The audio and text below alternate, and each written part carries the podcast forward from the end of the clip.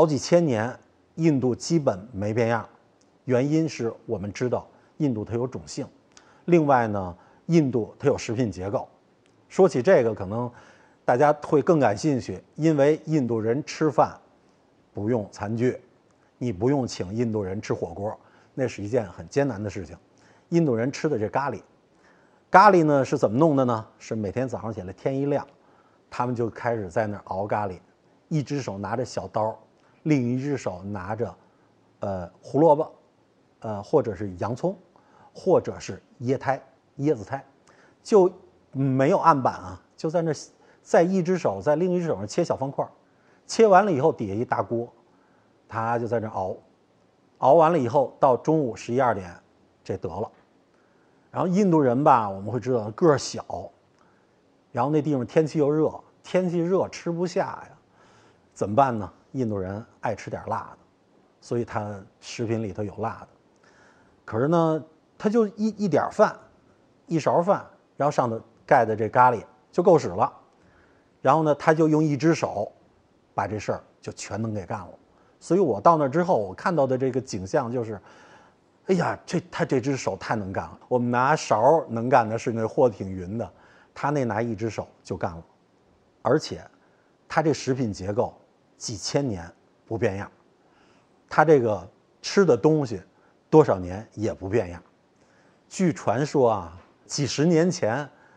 卖的这一份咖喱，当时就五十卢比，到现在我去的时候还五十卢比，就是这样的。印度是一个不太变的国家，所以他觉得自己是一只大象。大象什么样啊？慢，反应迟钝，但是大象稳健，让大象又温和，所以印度就是这么一个国家。印度热，它。的那个热，咱们理解不了，因为咱们比如说中国人一年分四季，春夏秋冬，我们讲究四季明显，四季分明啊。印度三个季节，雨季、旱季、热季，所以去印度选择的季节是什么时候呢？是和咱们的反季节，就是咱们最冷的时候，当然也是它最凉快的时候，即使是到是那样的。时候，我去印度，我是穿着 T 恤、穿着短裤到那儿的。但是印度人已经穿羽绒服了。但是他们看我以后觉得，这家伙是真抗冻，可能是这样的。嗯，呃，从食品生活习惯来说呢，呃，印度和我们差异会很大。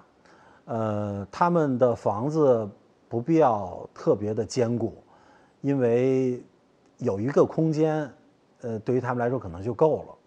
而且呢，印度呢有那么多宗教信仰，而且一直坚持着宗教信仰，所以多少年来，不管是西方来了，呃，怎么样的侵侵略，最终印度人信的还是印度教，所以这四千五百年，印度人思想里边基本上没变。